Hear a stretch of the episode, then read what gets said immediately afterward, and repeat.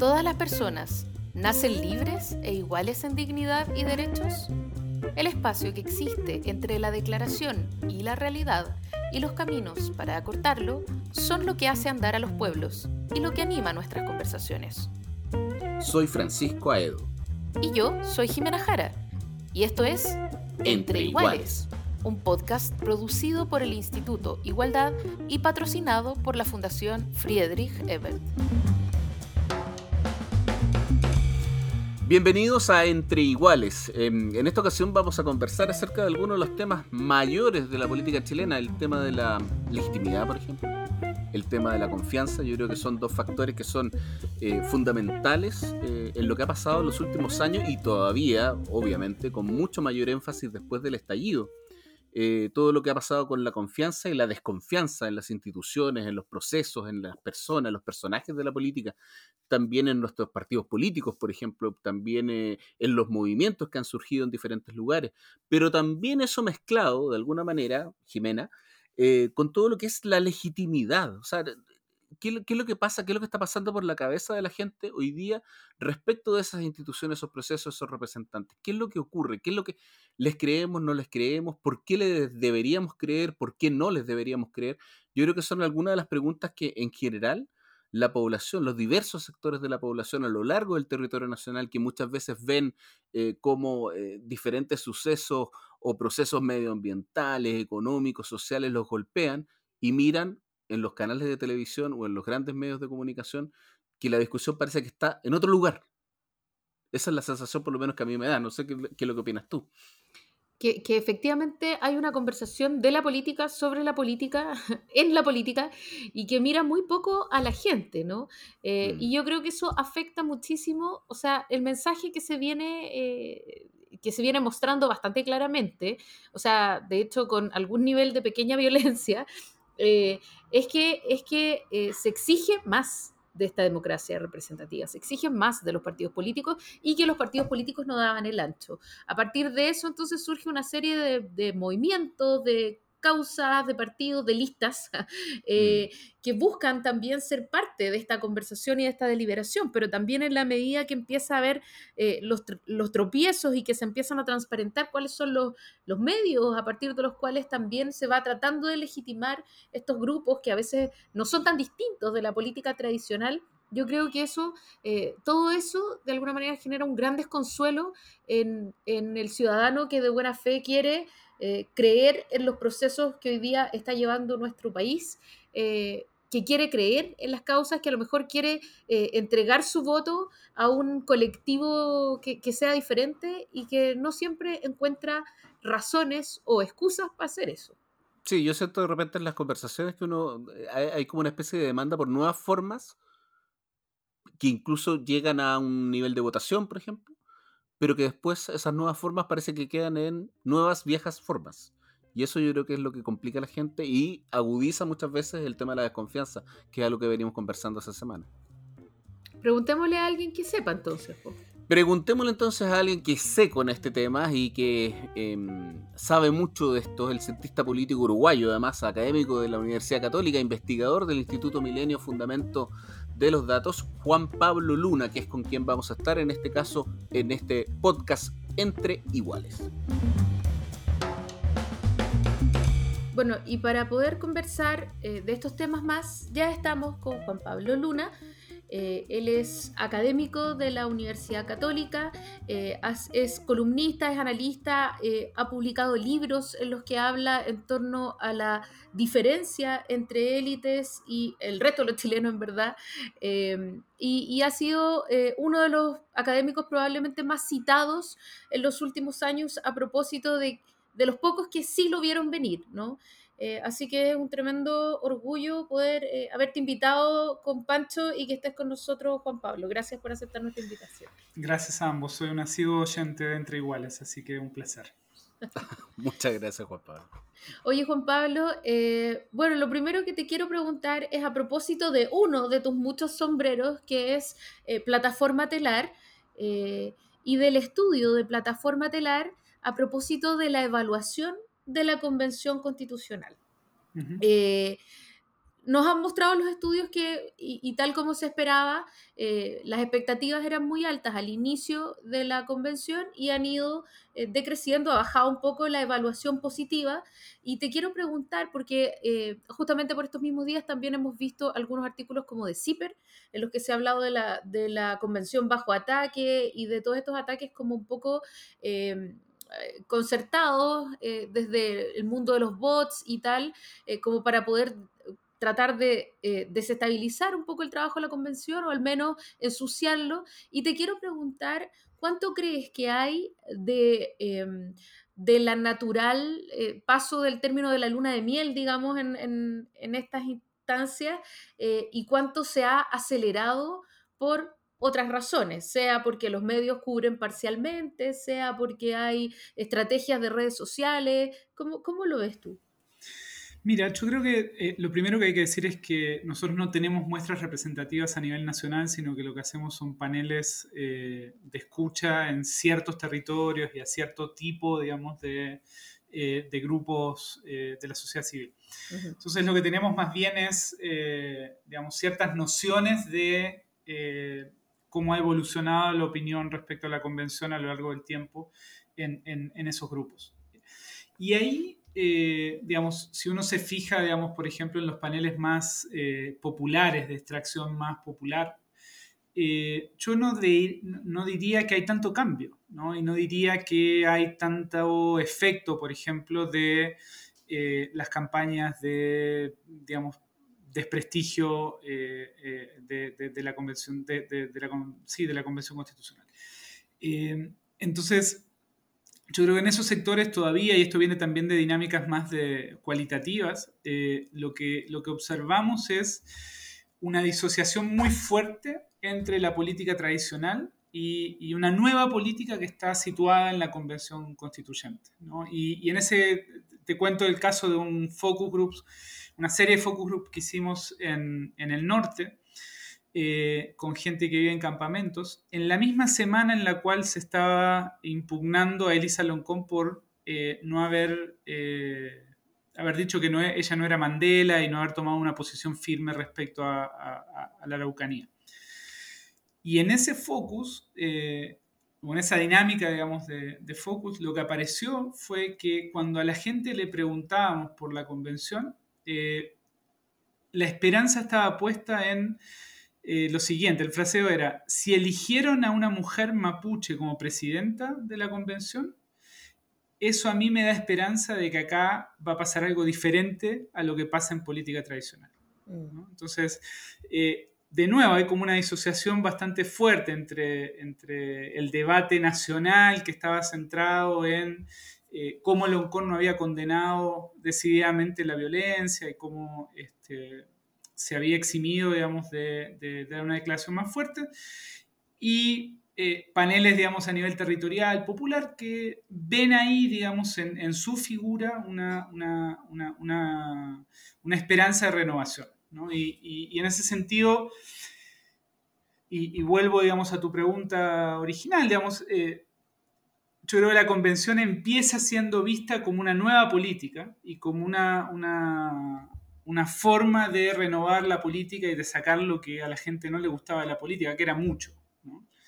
Eh, en la medida que se va naturalmente eh, pareciendo a la política tradicional, porque ese es el proceso este, natural, es probable que vaya ganando este, más desafección, que vaya teniendo cierto, cierto desprestigio. Pero nosotros no vemos todavía en los sectores populares una caída drástica de la aprobación. ¿sí? vemos mucha actividad en redes sociales, esos son eh, ámbitos donde eh, discuten más bien sectores politizados, sectores este, que, consumen ese tipo de, medios. Ahí hay también, digamos, como la dieta comunicacional de los, de los grupos en Chile es bien diferente. Este, nosotros tenemos paneles de empresarios, por ejemplo. Son los únicos que declaran informarse predominantemente por eh, el Mercurio y la Tercera. ¿sí? Eh, los paneles populares eh, es básicamente la tele y la tele abierta. Eh, y los grupos medios, medio altos, digamos, más politizados son redes sociales en general. Este, lo, que predomina. En redes sociales nosotros hemos, eh, esto no lo hemos publicado todavía, pero va a salir en, los próximos días, eh, hicimos un informe con detección de bots en convenio con, con especialistas brasileños en la detección de bots. Eh, y lo que detectamos ahí es que la mayoría de los bots son bots asociados a cuentas de derecha y a grupos que desde la derecha están intentando, digamos, como desprestigiar eh, a la convención. En ese sentido, Juan Pablo, quedémonos con los bots, precisamente. Los bots finalmente lo que terminan siendo son como la, la, el intento de repetición de lo que pienso yo.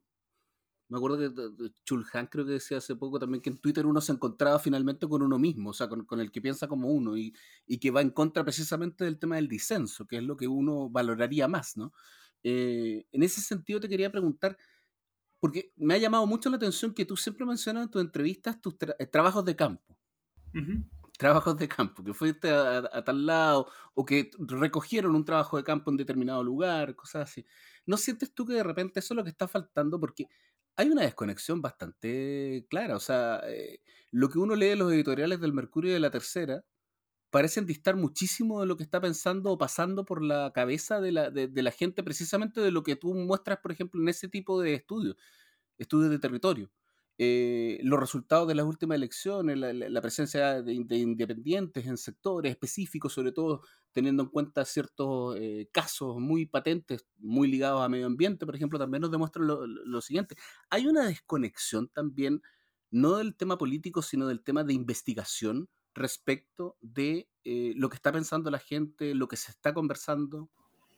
Sí, y, eso tiene, tiene múltiples vertientes, ¿no? O sea, eh, eh, como, como, como, vos decías, también le pasa a los políticos, le pasó por mucho tiempo a los políticos, ¿no? Yo muchas veces a mí me pasaba de entrevistar concejales, este, figuras locales, de activistas locales de un partido político, y siempre te decían, bueno, yo trabajo todo el año, eh, hago la pega, organizo, eh, gestiono demandas, eh, y llega el momento de la elección y me mandan un candidato de, las contas, Y el tipo llega en su Mercedes-Benz, le tengo que decir que capaz que no es bueno que llegue en el Mercedes-Benz, y, tengo que armarle la campaña y apuntarle a la campaña. Eso son testimonios de, principios de los 2000, ¿no? Yo creo que eh, eh, de alguna manera la política y los problemas que tiene la política hoy de, desarraigo territorial tiene que ver con, eh, con, esos procesos de, largo plazo. Lo mismo pasa con, con las élites económicas, sociales, ¿no? Este, y, eso es bien brutal, pero también nos pasa como investigadores. El otro día estaba comentando un texto que, que, presentó este, Clarissa Hardy sobre las ollas populares y las ollas comunes. Estaba comparando el fenómeno de ollas comunes en los 80 y, en los, y, ahora, ¿no? con, con, la pandemia. Y, y, ella decía, bueno, en los 80 eh, había como un activismo académico que estaba asociado a ir a investigar, a ir a conversar a las ollas comunes y al mismo tiempo eh, uno hacía activismo.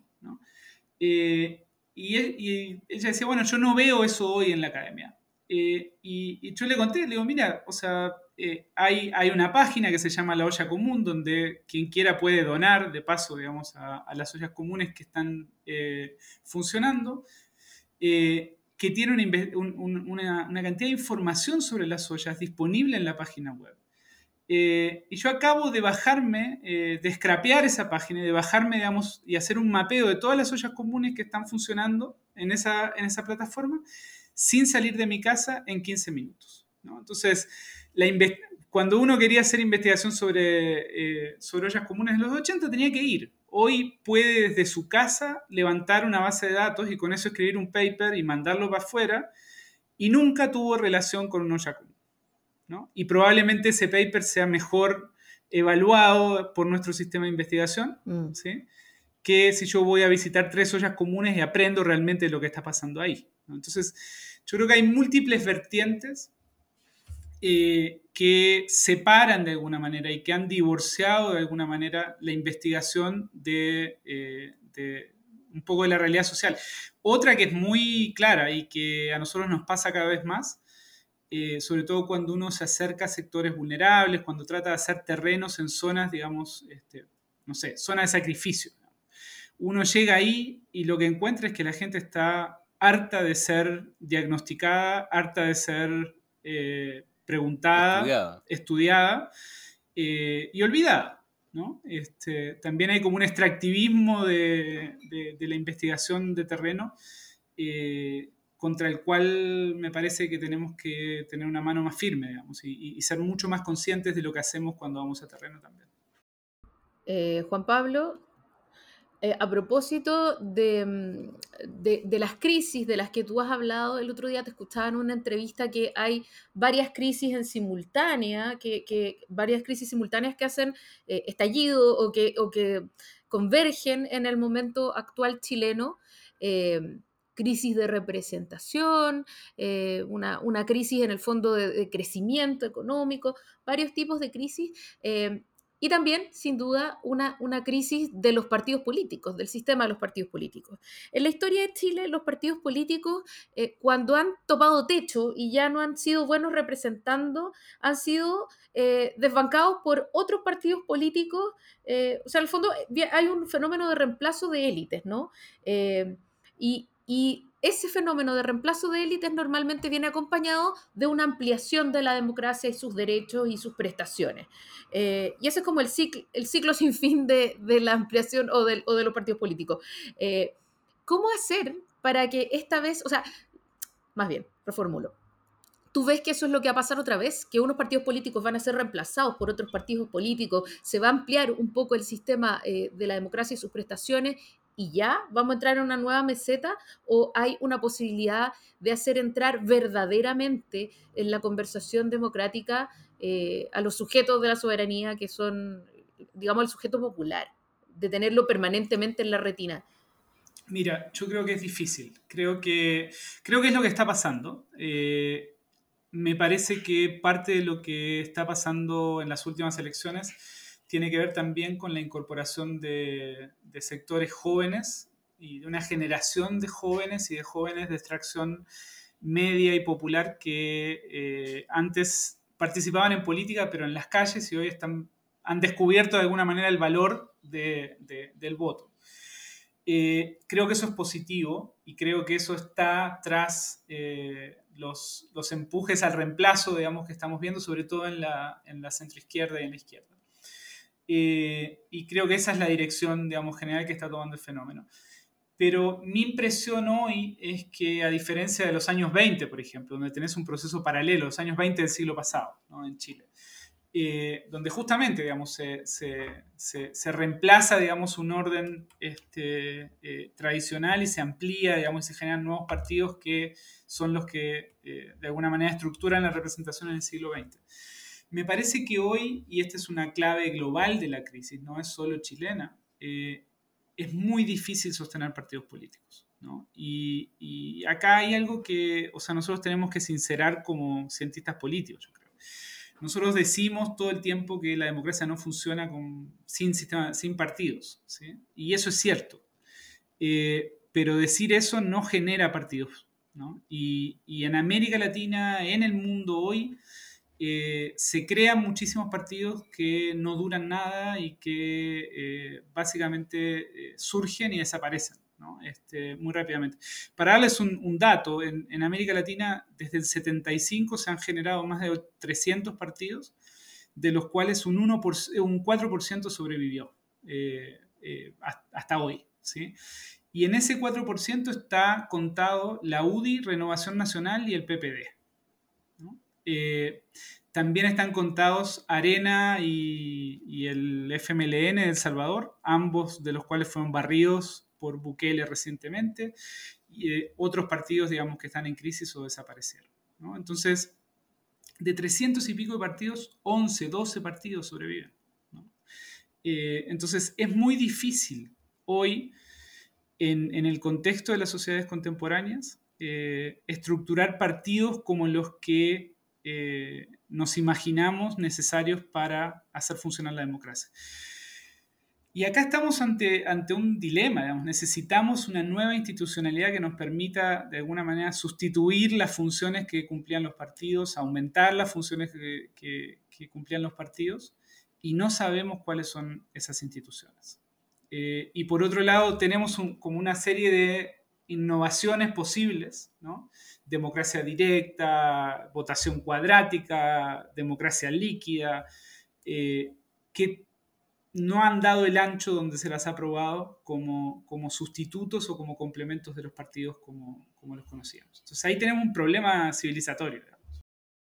Juan Pablo, eh, sabes que te había escuchado el comentario de, de los partidos y, quería hacerte esta pregunta, así que qué bueno que lo, que lo puedo hacer. ¿No tendrá que ver también esto con el, tema de que nuestra sociedad y en general las sociedades, que yo creo que a nivel mundial también, quizás algunas no tanto, pero, pero a nivel mundial en general, también se les está haciendo más difícil estructurar cosas, procesos, instituciones? Te lo pregunto porque efectivamente, o sea, hay, muchos partidos que aparecen y desaparecen, digamos. Pero también, más allá incluso de los mismos partidos políticos, o sea, ese sistema, ciertas instituciones tienen una duración bastante más corta. Eh, el proceso de conocimiento también, bueno, esto es algo que, se ha medido en, otra, en otros campos, digamos, de las ciencias, pero se ha ido aumentando la velocidad, digamos, todo es más inestable porque hay procesos, instituciones o cosas que en el fondo reemplazan a otras con mayor facilidad. Eh, ¿no, estaremos también mm, de alguna manera siendo como una especie de signo de los tiempos eso? Sí, yo creo que hay, hay, varios procesos. Hay un proceso de compresión temporal, claramente. Eh, por ejemplo, los políticos antes no tenían encuestas todas las semanas, no estaban midiéndose todas las semanas. Yo muchas veces le, cuento a mis alumnos, mi, papá era periodista y productor de televisión y todos los meses llegaba a mi casa, un fin de semana al mes, llegaba con un libraco enorme que era la medición del rating. Y con eso los tipos eh, se pasaba el fin de semana viendo el rating ¿sí? para ver qué hacían el próximo mes. ¿sí? Hoy los periodistas de televisión o los productores tienen el rating en el sonopronter o en el teléfono al instante. Y eso ha cambiado la televisión y ha cambiado cómo se hace televisión. Eh, lo mismo pasa con la política. Tenés una política que es mucho más eh, reactiva a, la opinión de, la gente, mucho más anclada en personajes que logran mantener, digamos, este, eh, niveles de popularidad y que logran, digamos, de alguna manera generar movimientos de opinión. pero que cuando ganan elecciones, las, muchas veces no logran sostenerlo. Eh, algo que, los partidos hacían antes era lo siguiente, o sea, si tú querías ser candidato en el pasado, tú tenías que trabajar mucho tiempo en el partido, eh, hacer campaña para otros, participar de las orgánicas, de discusiones programáticas, y eventualmente en algún momento ibas a ser candidato. Era muy difícil llegar a ser candidato, pero tú sabías que si eras candidato tenías una infraestructura atrás de apoyo. ¿sí? que era la orgánica del partido. Hoy lo mejor que uno puede hacer para ser candidato eh, es eh, no tener trabajo partidario, eh, tratar de tener un personaje más bien, digamos, este, bien individual, bien un carisma, digamos, mucho más centrado en, la persona. Ser parte de un colectivo te genera costos. Este, entonces, los candidatos irrumpen muy rápido. Hay gente que hace seis semanas no estaba en la papeleta y de repente está en la papeleta. Pero el problema es que una vez que los elegimos, pierden rápidamente el apoyo y no tienen ese entramado de, eh, estructural por detrás, organizacional por detrás. Eh, y eso está pasando en, todos lados. Eh, el mejor ejemplo de esto, me parece, es, yo se lo comentaba el otro día a, a una de las protagonistas, digamos, es quién ha hecho más por tratar de ser presidenta de Chile, digamos, de eh, Jimena Rincón o Mónica Rincón. Eh, y quién tiene mejor capacidad si dice quiero ser presidenta de Chile, de ser presidenta de Chile. Eso es lo que vale, digamos, el trabajo en un partido, el trabajo político en, una sociedad como la, como la actual. ¿no? Eh, me parece que en, las hermanas Rincón hay un buen ejemplo, digamos, de eh, el tipo de candidato y el tipo de personaje que hoy puede hacer carrera política. que es una carrera más rápida, pero más frágil también en términos de su capacidad de, subsistir en el mundo político. Y que genera frustraciones, que genera problemas de articulación después, eh, que tiende a la fragmentación, etc. Sí, a propósito justamente de la formación de, asociatividad, que es una cuestión que ya venía estudiando el PNUD en eh, el 2015, ¿no? Como las nuevas formas en que se expresa la política, porque eh, tú decías, es cierto, no hay, o sea, una política sin partidos políticos no es posible, o por lo menos no se ha inventado nada mejor. Entonces, empezar eh, a mirar cuáles son las posibilidades de esa asociatividad, y entonces, claro, se descubre que hay más eh, una asociatividad ligada a causas, el feminismo, el medio ambiente, eh, el agua, etcétera, ¿no? Las disidencias, etcétera. Eh, pero, pero, esas causas tienen, son también grupos más limitados. O sea, la pregunta que yo me hago es si ¿Qué ha cambiado en la idea de lo colectivo versus lo individual que hoy día hace tan difícil esto que tú acabas de describir, que es esta fragilidad en, eh, la asociatividad? Porque si yo traigo a alguien de afuera que es un individuo, en el fondo investido de unos ciertos atributos, eh, que se viste un poco de las cualidades del partido. O sea, tú hoy día tienes partidos políticos que están haciendo, eh, todos los candidatos que ha habido y que hoy día hay probablemente no cuentan realmente con sus partidos políticos alineados detrás. O sea, son candidatos a pesar de sus partidos políticos. Y los tienen que esconder para que les vaya bien. Y esconden a sus partidos políticos, porque son individuos que tienen buenas capacidades de liderazgo con unos partidos políticos que más o menos financian sus campañas, pero que tampoco necesariamente están de acuerdo con lo que ellos dicen. Eh, y entonces, eh, esta dificultad de trabajar en un colectivo con una identidad que sea colectiva. ¿Eso ya se fue para siempre? ¿No hay modo? Eh, no sé, o sea, acá hay como dos... Eh, por un lado, a mí me, parece súper importante lo que tú dices eh, y, me gustaría hacer un alcance. Estos grupos, digamos, que son más bien como de un asunto, ¿no? Este, medioambientalistas, feminismo, ciclistas, ¿sí? Identidades. Eh, identidades, ¿sí? Eh, usualmente eh, se movilizan en clave bastante moralizante, ¿no? O en clave, digamos, mm. que hace muy difícil negociar ese interés con los intereses de otros grupos, ¿no? Entonces, esto le genera un, un, problema a los políticos porque hacer política es generar acuerdos, negociar, ¿no? Y transar entre intereses de distintos grupos y de distinto tipo. Palabras eh, además muy mal vistas hoy día. Por supuesto. Que tienen mala prensa. Eh, entonces, en, cuando tú, tú puedes ganarte el favor de estos grupos, ¿sí? pero en, en el momento en que tú, eh, digamos, transas ese interés por otro, digamos, o negocias un poco de una cosa con otro poco de otra cosa, probablemente generas un backlash, generas una reacción en contra. Muy rápido. Eh, yo no sé, Jimena, digamos, eh, hacia dónde va esto y, acá el, o sea, es, duro ponerlo en estos términos, pero, pero yo creo que es parte, digamos, de lo que tenemos que hacer. Si uno mira la, historia de la humanidad, eh, la historia de la humanidad es una, es una historia en la cual ha habido ciclos de violencia y cooperación a lo largo del tiempo. Las sociedades en general este, eh, pasan por, por, periodos, digamos, eh, de, cooperación, de, digamos, eh, articulación democrática, donde la cosa, digamos, funciona, funciona razonablemente bien. Y eventualmente eso termina en un, en un, ciclo más violento, más autoritario, etc. entonces, hay dos formas de, o sea, si uno, si uno, digamos, se toma en serio esa historia, uno puede decir, bueno, en realidad estamos terminando tal vez un ciclo de cooperación que fue muy exitoso y fue muy largo, ¿sí? Pero tal vez no sea posible, digamos, sostenerlo. Este, y esto es terrible, ¿sí? Este, y, eh, pero yo creo que muchas veces perdemos la perspectiva histórica de cuánto hay que cuidar la democracia este, porque es muy fácil perderla, se pierde muy rápido eh, y se ha perdido muchas veces en el pasado en condiciones o en situaciones similares a las que tenemos hoy. Eh, entonces, si uno se toma esa visión cíclica, eh, yo diría que la perspectiva es más bien pesimista.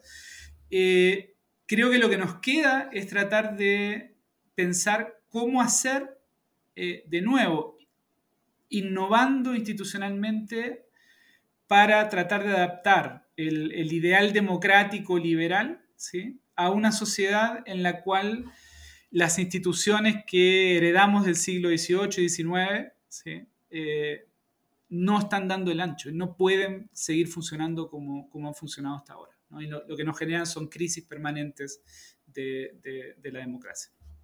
Entonces, un, problema, de la estantería, por decirlo de alguna manera. Eh, por eso yo decía hoy que este es un problema civilizatorio, ¿no? Es casi como el, cambio global. necesitamos eh, ponernos a pensar y a, y a probablemente experimentar con eh, instituciones que logren de alguna manera eh, extender el horizonte democrático.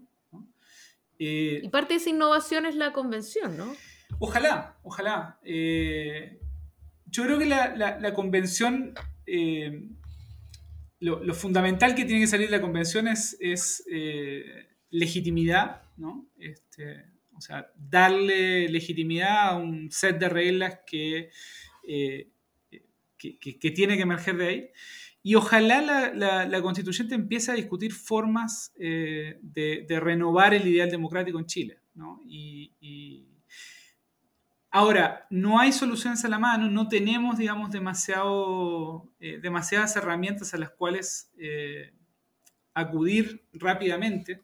Y en esto me hago eco de algo que, siempre repite Katia Araujo, ¿no? La solución es política, no, no hay una solución técnica para estos problemas. La solución es política, no la conocemos, hay que construirla, eh, va a llevar tiempo, eh, es un proceso complejo, tentativo, eh, entonces también eso a mí me hace, digamos, pensar en que lo, fundamental de la constituyente es que nos tiene que dar un marco y un piso de legitimidad en el cual podamos seguir eh, tratando de encontrar formas de relacionarnos y de incorporar a quienes estuvieron fuera del proceso político en estos años eh, de forma más, eh, más exitosa y más significativa. Juan Pablo, y en esta crisis de confianza y, demanda de legitimidad, por decirlo de alguna manera, siendo bien rudo y directo, tú estás considerado una de las personas que de alguna manera vio venir lo que, lo que vino.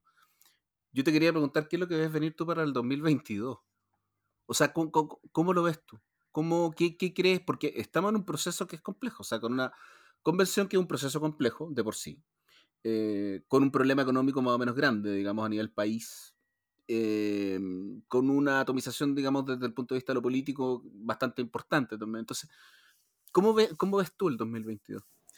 Eh, yo veo un país complejo, veo un, país complejo, un, próximo gobierno bien enredado. ¿no? Creo que quien quiera, quien sea que gane la elección va a tener, eh, va a ser la, minoría mayor, va a tener un Congreso eh, bien fragmentado, va a estar en competencia con, con la constituyente y va a tener un problema económico y social eh, un panorama económico-social complejo.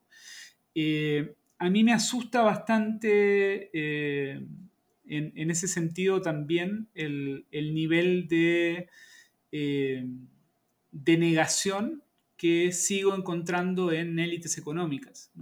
yo en, estos meses he conversado bastante, digamos, con, este, con, sector empresarial, estamos tratando de entender, digamos, cómo están viendo el proceso constituyente a través de plataforma telar.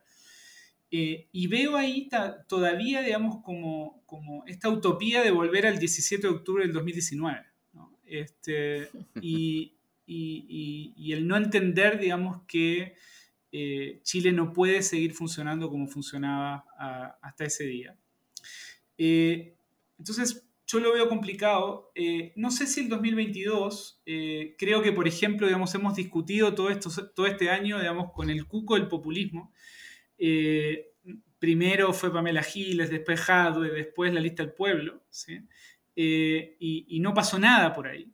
Pero a mí me da cierto temor y me da, me da, te diría que lo que más me preocupa es que en un contexto donde la política siga enredada, donde la convención vaya perdiendo eh, apoyo, donde haya una crisis económica y de seguridad, se genere eh, una base que permita estructurar una coalición más potente de, eh, derecha conservadora populista. Este, en ese sentido, a mí me parece que hay que tomar muy en serio lo que pasó en Brasil. Este, mm. Eh, y, no creo que sea improbable eh, ver emerger en Chile un, liderazgo de ese tipo que logre, digamos, de alguna manera articular el descontento de clases medias que en algún momento se sintieron interpeladas e interpretadas por las causas del estallido, pero que hoy están, se están sintiendo vulnerables, están con problemas de pega, están con problemas de seguridad eh, sectores más conservadores en lo valórico, estoy pensando en, el mundo evangélico, por ejemplo, y sectores más abiertamente, digamos, eh, nostálgicos del pinochetismo, ¿no? o sea, un liberalismo económico y mano dura en términos este, de, la agenda de seguridad. Eh, eso a mí te diría que es lo que más me preocupa post-2022. Ahora sería una paradoja como para, como para llorar, ¿no?